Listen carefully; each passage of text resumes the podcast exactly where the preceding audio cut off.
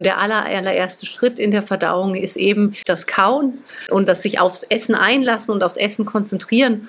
Und damit schaffen wir eben die Voraussetzung nicht nur, dass unser Körper die Nährstoffe, die in der Nahrung sind, so aufschlüsseln kann, dass er sie aufnehmen kann, sondern eben auch die Möglichkeit, dass der Körper überhaupt sich auf das Thema Verdauung konzentrieren kann.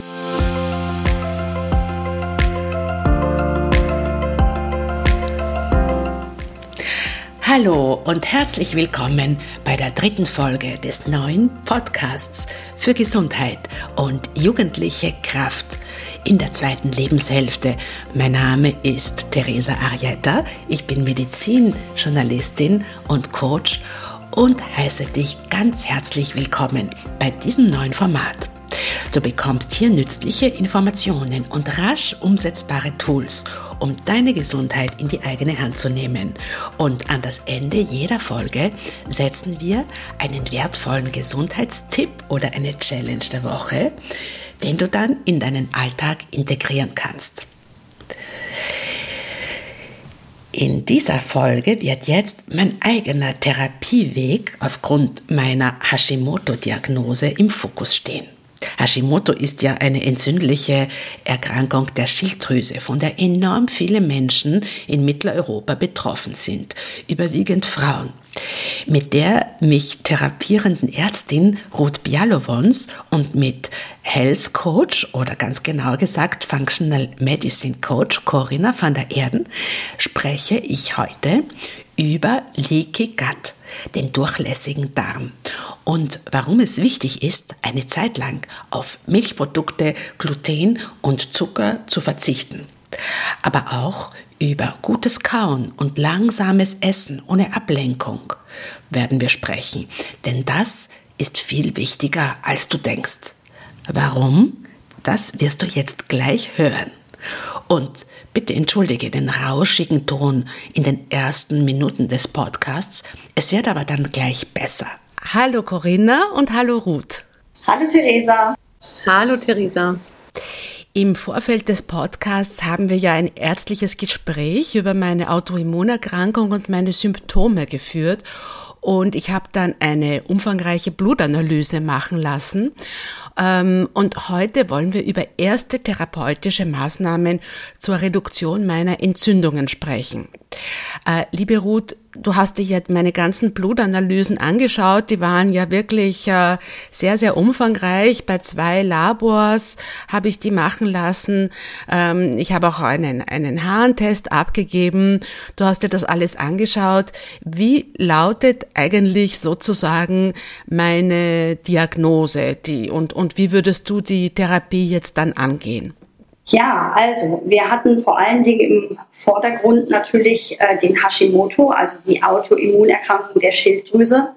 Wir hatten eine Erschöpfung und Schlafstörung diagnostiziert und auch den dringenden Verdacht auf eine funktionelle Verdauungsstörung stellen können, weil wir uns äh, aus den Blutwerten deutlich erkennen konnten, dass erhöhte Entzündungszeichen da waren, ein deutlicher Eisenmangel sowie Vitamin- und Mineralstoffmängel.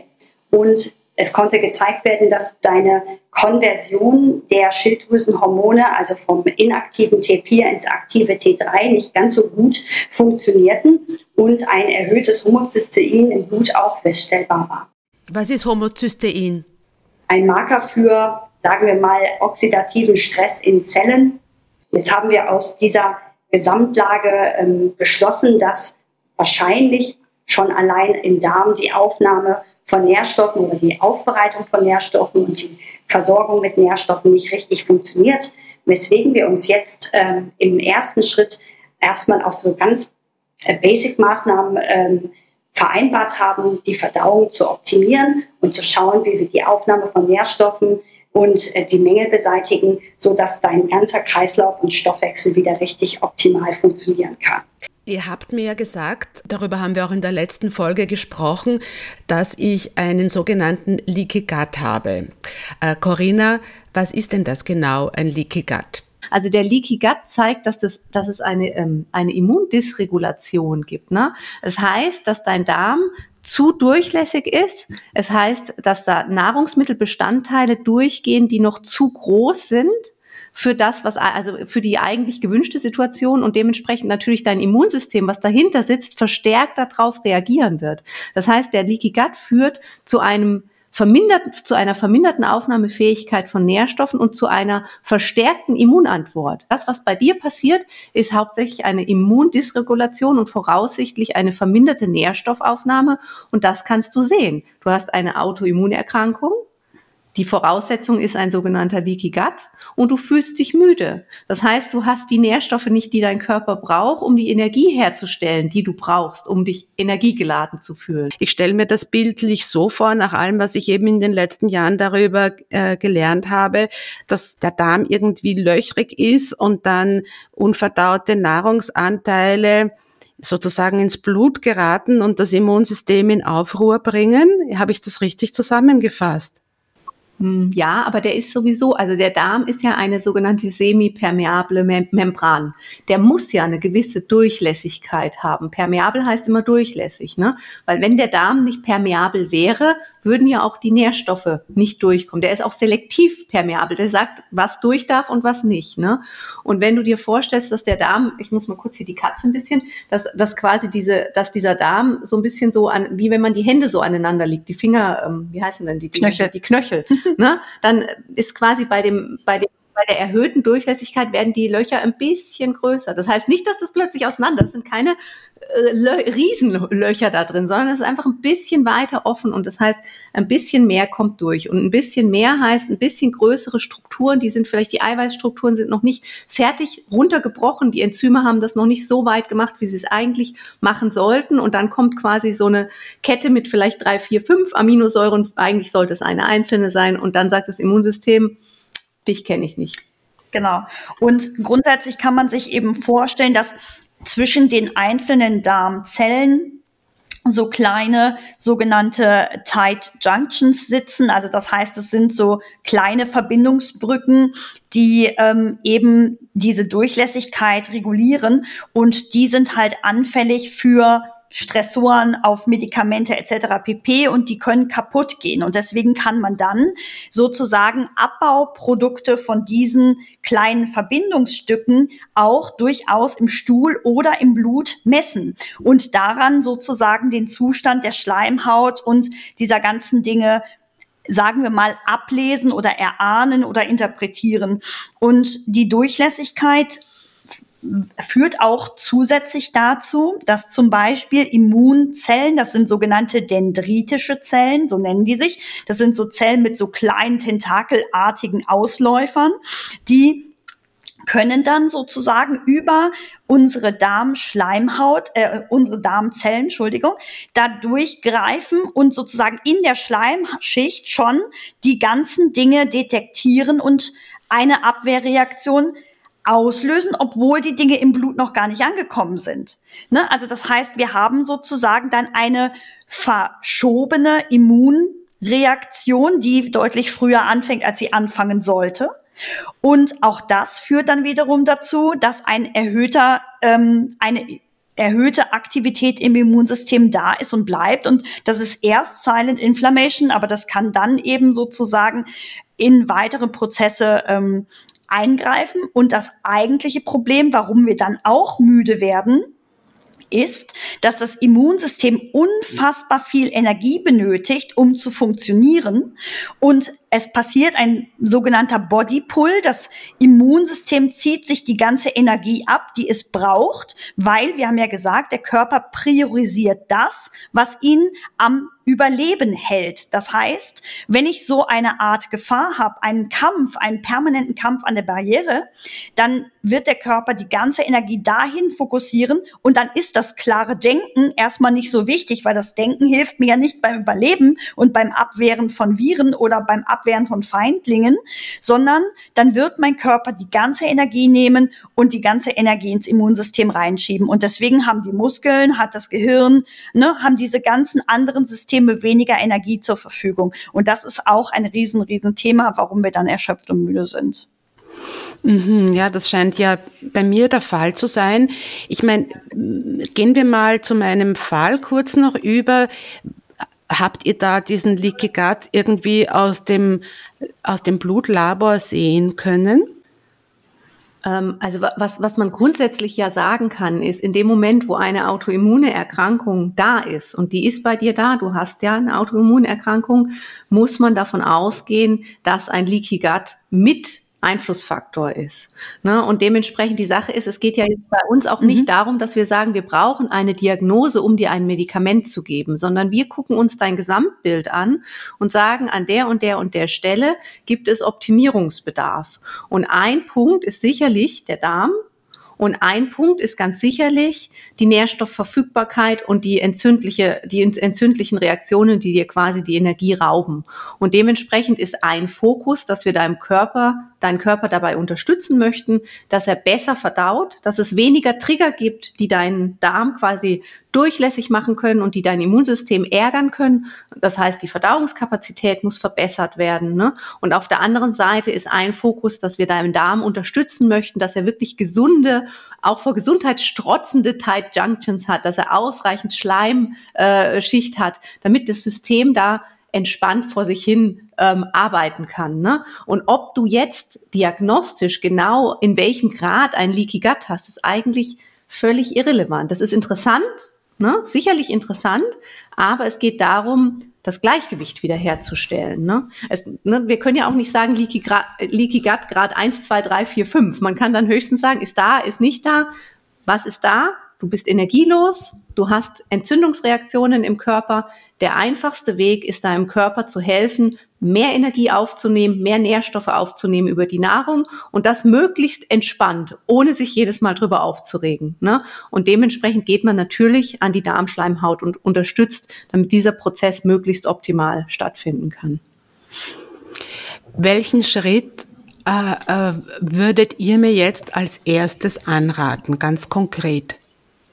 Also grundsätzlich sollte man jetzt gucken, dass man auf jeden Fall mit Verdauungsoptimierung anfängt. Ne? Also das heißt, dass wir erstmal Nahrungsmittel also erstmal die Ernährung natürlich anpassen und sagen, okay, was sind die eigentlichen Hauptstressoren? Das sind immer Eiweißbestandteile, die unser Immunsystem triggern, sogenannte Antigene. Also das heißt zum Beispiel das Gliadin aus dem Gluten oder das Casein aus den Kuhmilchprodukten oder unter Umständen sogar auch die sogenannten Lektine, also die Eiweißbestandteile aus den Schalen von Obst und Gemüse oder von Hülsenfrüchten. Genau, das Casein kommt in den, vor allen Dingen in Kuhmilchprodukten verstärkt vor. Und dann habe ich noch gesagt, die sogenannten Lektine, also die Eiweißbestandteile in den Schalen von Obst und Gemüse oder Hülsenfrüchten, die unter Umständen, wenn mein Darm so ein Problem hat, ein Problem sein können. Ne? Wir sagen nicht, Gemüse ist böse oder Obst äh, ist grundsätzlich böse oder Hülsenfrüchte sind böse, sondern die Frage ist, zu welchem Zeitpunkt bei welchem Menschen wird welche Reaktion ausgelöst. Und das ist eben sehr, sehr individuell. Aber grundsätzlich würde man natürlich die Zufuhr dieser potenziell immuntriggernden Substanzen versuchen zu reduzieren, also Gluten wegzulassen, Kuhmilchprodukte wegzulassen, natürlich Zucker wegzulassen. Ähm, und vielleicht vorübergehend, je nach Beschwerdebild, sogar Obst und Gemüse zu schälen ne? und Hülsenfrüchte zu reduzieren vorübergehend zu schauen, dass man die guten Bakterien füttert, zum Beispiel über resistente Stärke, indem man Kartoffeln aufwärmt und wieder abkühlen lässt, zum Beispiel. So. Und dann würde man schauen, dass man die Verdauungsleistung optimiert, indem man auf Esshygiene achtet.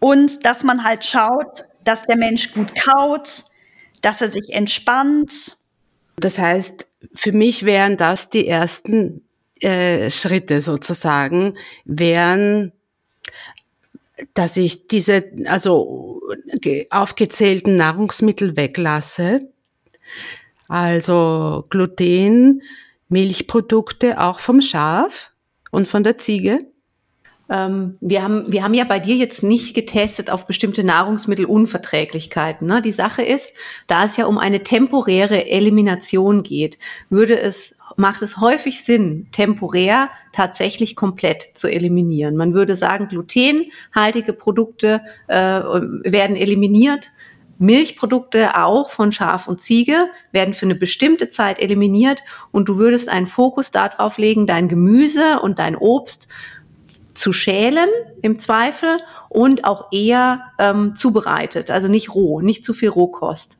Und dann gucken, wie geht es dir in dem Moment. Ne? Was wir natürlich parallel dazu machen, ist die Verdauung unterstützen, so dass du mit allem, was kommt, besser umgehen kannst. Du würdest besser kauen und dich besser aufs Essen konzentrieren, so dass einfach der Prozess der Nahrungsaufnahme so optimal wie möglich stattfindet. Das heißt aber nicht, dass das ein langfristiger Zustand ist. Also gut verdauen sollst du natürlich immer, aber natürlich soll das Leben nicht langfristig aus Sachen bestehen, die so restriktiv sind. Es geht nur darum, einmal den Gesamtzustand zu beruhigen. Und in dem Moment, wo man sagt, okay, jetzt fühle ich mich besser, ich habe das Gefühl, die Verdauung funktioniert gut, es geht alles ruhig äh, sein, von, vonstatten.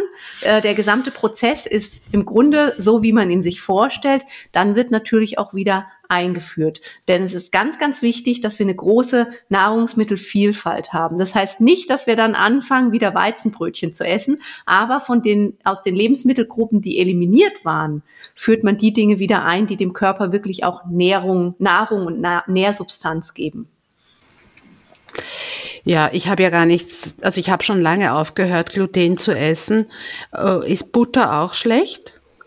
Butter ist natürlich, ist, ist natürlich eine sehr fettreiche Substanz. Das ist ja quasi nur Fett und da sind kaum Eiweißbestandteile enthalten. Dementsprechend ist in der Regel Butter was, was man gut äh, weiter nutzen kann. Wir reagieren ja auf die Eiweiße, ne? Wir reagieren ja nicht auf die Fettbestandteile. Das Immunsystem reagiert auf die Eiweißstrukturen. Genau, und gute Fette sind halt auch wahnsinnig wichtig. Also wir brauchen gute Omega-3-Fettsäuren vor allen Dingen, weil das sozusagen was ist, was unsere Darmbakterien auch gerne mögen. Die fressen die gerne. Die können aus diesen Fett aus diesen guten Fetten kurzkettige äh, Fettsäuren auch mitbilden, unter anderem, aber auch Ballaststoffe sind wichtig. Also das heißt, man kann schon auch gucken, dass man Nüsse bekommt, dass man Saaten bekommt, dass man Samen bekommt, solche Dinge, die ähm, sozusagen wirklich gute Ballaststoffe enthalten. Und die muss man aber natürlich gut kauen, ne, damit die gut aufgespalten sind. Und ein guter Trick um die Verdauungsleistung zu unterstützen, könnten zum Beispiel Bitterstoffe sein, die man vor den Mahlzeiten dazu nimmt. Ja, da gibt es ja diverse Dinge, die kennt man noch von Hildegard von Bingen, die Bitterkräuter. Ne, manche Leute nehmen ähm, Kräuterschnaps nach dem Essen. Das ist aber ein bisschen problematisch mit dem Alkohol. Wenn man das zu häufig macht, ist auch doof. Zum Frühstück. Zum Frühstück. aber ähm, man kann. Mittlerweile gibt es ja tolle Hersteller von, äh, von Bitterstoffen, Bittertropfen, ähm, Bitterkräutern, die man durchaus ähm, quasi vor den Mahlzeiten in den Mund nehmen kann, weil dieser bittere Geschmack über die Geschmacksknospen unserer Zunge an das Gehirn melden, jetzt muss Verdauung passieren und dann bekommen sozusagen unsere Verdauungsorgane und hier ganz konkret der Magen, die Bauchspeicheldrüse und die, Gallenblase, wenn sie noch da ist oder eben die Leber in Vertretung, den Impuls, schau, jetzt kommt was zu essen und jetzt mach bitte die entsprechenden ähm, Verdauungsenzyme, Gallensäuren und Verdauungssäfte, damit hier auch sozusagen die Verdauung optimiert werden kann. Und ganz vielen Leuten hilft dieser kleine Trick über die Bitterstoffe schon so gut, dass sich Dinge wirklich nennenswert verändern lassen, weil je besser aufgespalten die Nahrung, desto weniger potenziell Allergen, desto weniger potenzielle Immunreaktionen kommen daraus. Soll ich auch äh, Nährstoffe nehmen? Hm, also ich, ich denke, wir, wir wollten ja so peu à peu in dem Podcast besprechen und wir haben auch einiges an Nährstoffen, weil klar, wir haben ja gesehen anhand der Blutwerte, dass es gewisse ähm, gewisse Nährstoffe gibt, die im quasi nicht in Balance sind oder auch äh, nicht ausreichend vorhanden sind. Ähm, aber tatsächlich wäre der erste Fokus, ähm, jetzt erstmal die Verdauung zu unterstützen und die Darmschleimhaut zu unterstützen, damit überhaupt das, was du reinsteckst, aufgenommen werden kann. Ne? Weil wenn du, auch wenn du supplementativ was in dich reinsteckst, brauchst du eine gute Darmschleimhaut, um das aufnehmen zu können. Ne? Und dementsprechend ist es immer sinnvoll äh, zu sagen, man geht Schritt für Schritt vor. Ähm, auf der anderen Seite hat man natürlich dann auch den Vorteil als Nutzer, dass man sehen kann, was hat die, ein, die einzelne Intervention mir gebracht. Ne?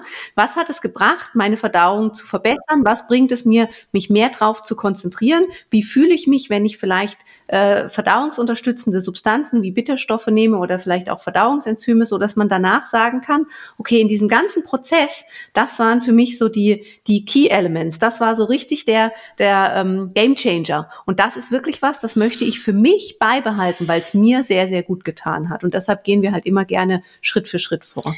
Und vor allen Dingen, wenn man jetzt sagt, zum Beispiel, man gibt ähm, eine Substanz, die fettlöslich ist, zum Beispiel Vitamin D, E, K oder A, und die Fettverdauung funktioniert aber nicht ausreichend, dann tun wir was oben rein, was genauso wenig ankommt. Ne?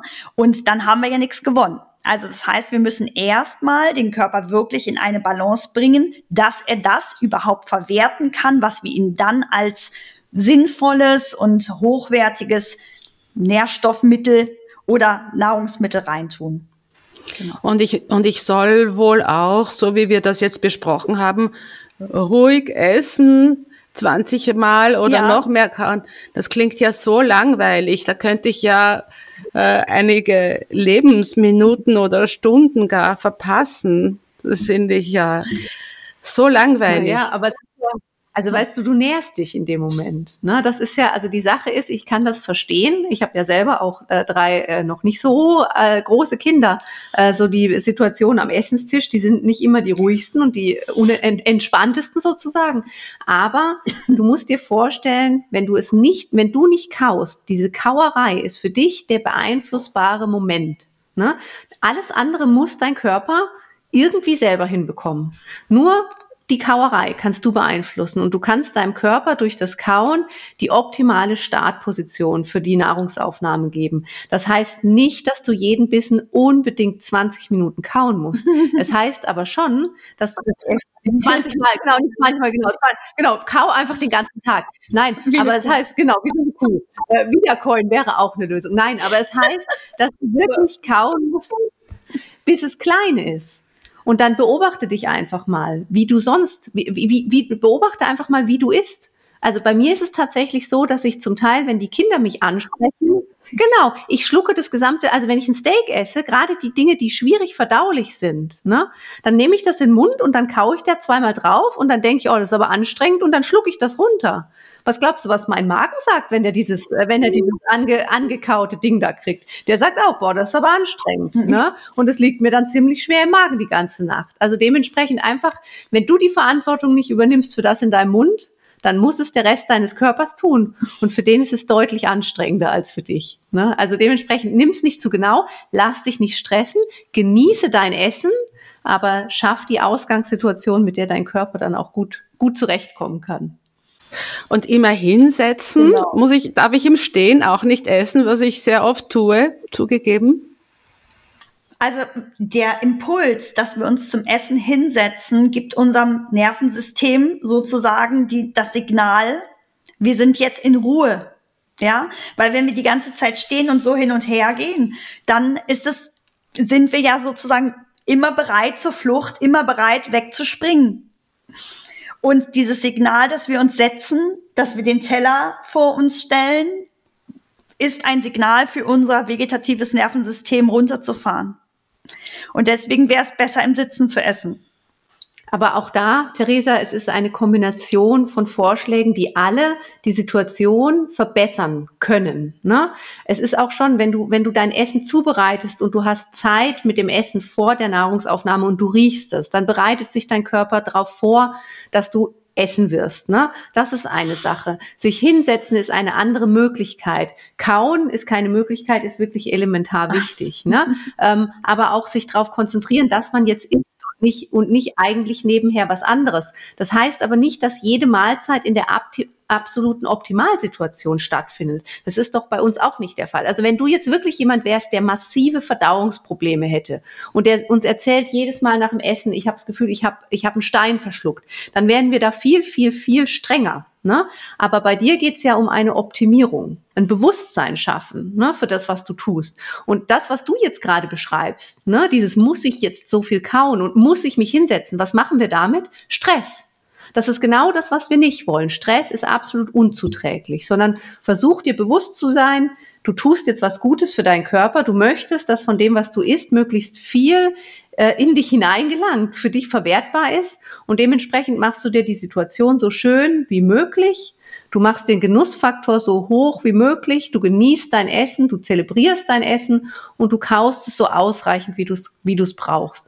Aber es heißt nicht, dass du jetzt da sitzen musst und du musst jetzt 20 Mal gekaut haben. Das ist ja entsetzlich. Ja? Fürchterlich. Da habe ich auch oh keine Lust Gott. mehr zu essen. Nee, dann ich glaube, dann esse ich heute nichts mehr. Ja, ich, ich freue mich ungemein darauf. So Na, ich, ähm, ich werde, das ist wirklich eine Herausforderung und man muss da einfach eine neue wahrscheinlich eine neue Einstellung äh, dem Essen gegenüber oder diesem anderen Lebensrhythmus äh, für sich finden, nicht? Und zu einem Genuss hinfinden. Ich glaube, ich bin einfach auch nicht so der Typ gewesen bis jetzt, der dem der dem Essensgenuss äh, oder der Ruhe beim Essen so großen, so große Bedeutung beigemessen hat, weil ich immer so ein leistungsgetriebenes äh, Leben führe, ne? wo ich eigentlich die meiste Zeit äh, mit irgendwas für mich Wichtigen beschäftigt bin. Also es ist für mich schon eine Herausforderung, ja aber ich werde euch darüber berichten. Du wirst sehen, du bist damit nicht alleine. Das passiert hier.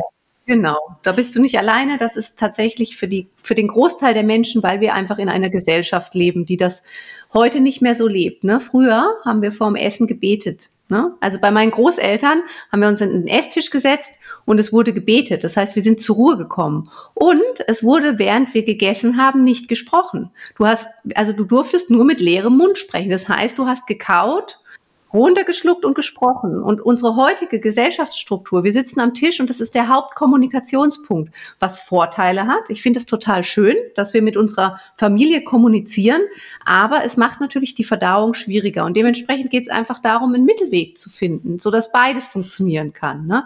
Und ähm, aber vielleicht einfach, dass man sich unterhält mit seinem Partner und seinen Kindern und eben nicht währenddessen am Computer sitzt und noch irgendwelche Checklisten abarbeitet. Also ich denke, das wäre vielleicht ein guter, äh, gängiger ähm, Mittelweg, den man finden kann. Na gut, also ich verspreche euch, ich werde das versuchen, ich werde das üben.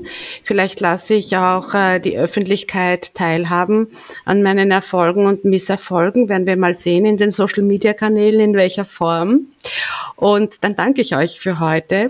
Also es ist jetzt eben heute um die Verdauung gegangen und dann haben wir noch gesehen, wie wichtig das Kauen ist und das ruhige Essen und das sich auf das Essen auch achtsam konzentrieren, womöglich beten oder wenn nicht religiös ist, kann ja für sich ein kleines inneres Dankesritual entwickeln. Also ich habe jetzt für mich ähm, das ganz gut eingesehen, wie wichtig das ist. Und ich werde mal schauen, wie ich für mich zu einem solchen ruhigen, achtsamen Essensgenuss hinkomme. Und dann schauen wir mal, was das mit meinem Körper und mit meinem Energielevel macht. Ja, dann danke ich euch äh, für heute fürs Dabeisein. Das war's.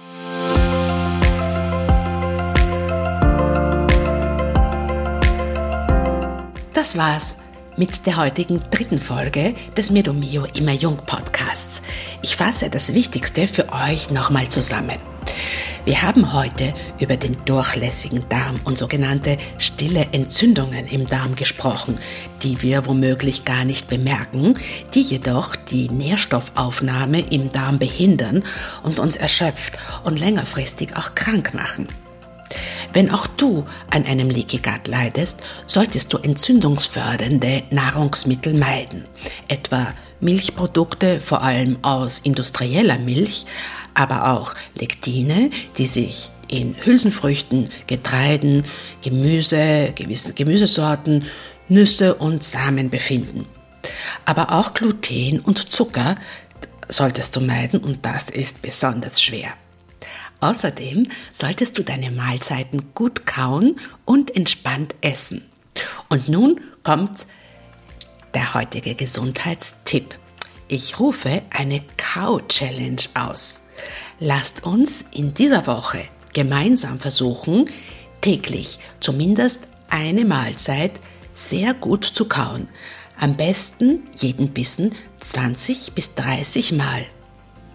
Auf Instagram könnt ihr dabei sein und eure Erfahrungen mit dem Kauen posten, indem ihr den Immer Jung Podcast verlinkt. Und ich selbst mache natürlich auch mit. Schaut vorbei auf Insta beim Immer Jung Podcast. Ich freue mich auch sehr, wenn du diesen Podcast auf den gängigen Podcast-Plattformen bewertest. Lass auch gerne ein Abo da, damit du keine weitere Folge verpasst. Das unterstützt meine Arbeit. Schreib mir gerne auf mail.medomio.de. Bis zum nächsten Mal. Tschüss, sagt Theresa.